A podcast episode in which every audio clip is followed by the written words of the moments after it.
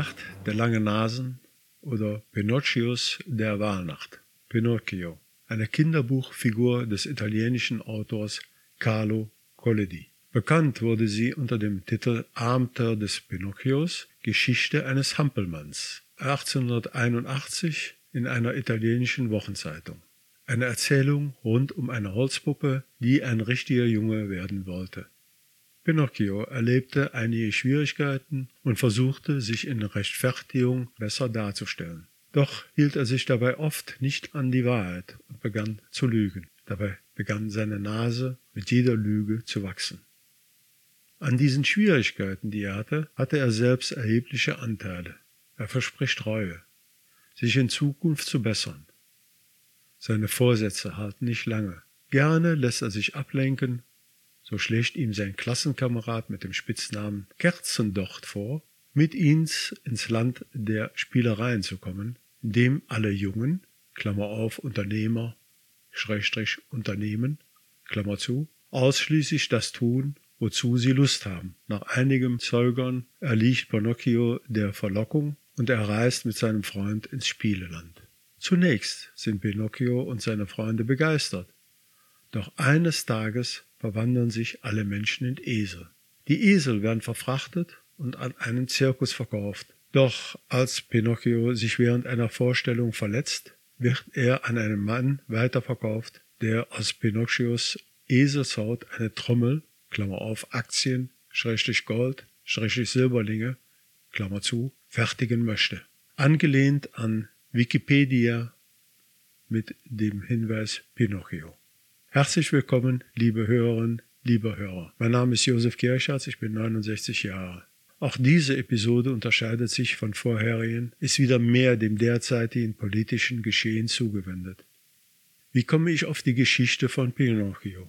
Es waren die Geschichten in der langen Wahlnacht am 26.09.21 und auch der nächsten Tage. Heute Morgen bei einer Runde durch den Wald sind mir diese Parallelen bewusst geworden. Du hast ein großes Geschenk mit auf deinem Lebensweg bekommen, deine Möglichkeit zu denken, und mein Wunsch ist, du solltest dein Denken nicht an andere abgeben. Aufgezeigt. Die Wortmeldung zum Nachdenken. Thema ist Impulse for You für einen gesunden Menschenverstand.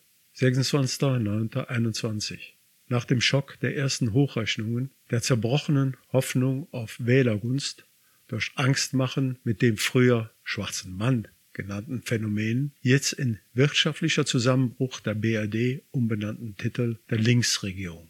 Herr Laschet versucht sich in Erklärung. Ich bekomme den Eindruck, es ist nicht seine Partei, die 16 Jahre die Kanzlerin gestellt hat. Er will eine, Klammer auf, neue, Klammer zu, Partei verkaufen, die jetzt die Probleme der Zukunft angehen möchte. Betonung liegt auf jetzt. Dabei hat er doch mit der RWE gekuschelt. Braunkohle, sein Thema. Er und seine Partei vom Saulus zum Paulus geläutert? Hm, alter Wein in neuen Schläuchen? Nein, es ist nur alter, abgestandener Wein in alten Schläuchen, die ein wenig aufpoliert wurden. Für mich ein Déjà-vu. Vor ein paar Monaten geht Landwirtschaftsministerin Juliane Klöckner mit großem Entourage in den Wald und ist entsetzt über den Zustand des Waldes. Hat sie sich so nicht vorgestellt, wedelt mit dem Scheckbuch. Als Wahlkampfunterstützung der CDU für das Klimathema legt sie keine drei Wochen vor der Bundestagswahl noch eine reich bebilderte nationale Waldstrategie 2050 für die nächsten 30 Jahren vor als Grundlage für die nächste Bundesregierung. Das Extremwetter der vergangenen Jahre mit seinen Schäden im, De im deutschen Wald stellte eine Zäsur dar, sagt Klöckner. Wenn es um den Wald geht, dürfen wir uns nicht auf den Zeithorizont von Legislaturperioden beschränken, sondern wir denken und planen mindestens in Jahrzehnten, sagt Klöckner. Hm, ich erinnere mich. Und wer sich auch erinnert, schon am 29.08.2019 sagte die Bundes Landwirtschaftsminister, es geschehe Dramatisches im Wald, hat die Lage im Wald als Zäsur bezeichnet. Hm, so seien also im vergangenen Jahr durch Stürme, Dürrebrände und Borkenkäferbefall mehr als 110.000 Hektar Wald verloren gegangen, was etwa die Fläche von Berlin und Potsdam zusammen entspricht. Aber es geht noch weiter. Schon vor 20 Jahren macht Professor Hans-Joachim Schellenhuber vom Potsdam Institut für Klima Impact Research und in der Folge auch die Professoren Ottmar Edenhofer und, und Johann Rockström auf die Klimaproblematik aufmerksam. Also nichts, was plötzlich vom Himmel fällt, so wie plötzlich immer Weihnachten äh, am Ende des Jahres denn, äh, vor der Tür steht. Seit Anfang 2018 im Amt hat Landwirtschaftsministerin Julia Klöckner keinerlei Probleme gelöst, nur vor sich hingeschoben. Einfach ignoriert, hingehalten, versagt. Schon 2016 die EU Deutschland wegen der steigenden Nitratbelastung des Grundwassers und jahrelanger Untätigkeit bei dessen Schutz verklagt. Ein klarer Verstoß gegen die seit 1991 geltende EU-Nitratrichtlinien. Déjà-vu. Wettlauf gegen die Zeit. Klammer auf. Beim Verkehr. Klammer zu. Die Herren Alexander Dobrindt und Andreas Scheuer stehen auch nicht für Klimapolitik. Sie sind für das Debakel der Autobahnmaut zuständig, mit dem Geldversprechen gegenüber der Mautbetreibergesellschaft. Denn nur aus diesem Grunde wurde der Güterverkehr auf die Straße befördert, mit den Konsequenzen überlastete Autobahnen, Brücken und Parkplätzen.